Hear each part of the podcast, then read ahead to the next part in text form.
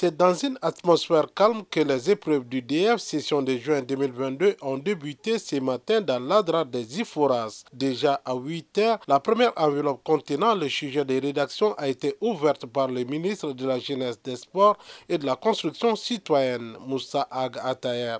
Un acte fort selon lui. Le président de la transition chef de l'État, son Excellence le colonel Assimi Goïta, a tenu à ce que toutes les régions soient visitées par des ministres aujourd'hui à la même heure pour procéder au même moment à l'ouverture des enveloppes. À l'endroit des élèves, j'ai tenu à les inviter à l'excellence, au travail bien fait et que leur avenir dépendra de ce qu'ils vont écrire aujourd'hui pendant ces épreuves de DEF. Les épreuves se déroulent dans l'unique centre d'examen de l'école Amidi Ag Onan de Kidal. Les candidats viennent notamment du cercle d'été et de la ville de Kidal. Abdoulaye Ag Sidi, candidat au DF. Tout va bien, un peu de stress, mais ça va.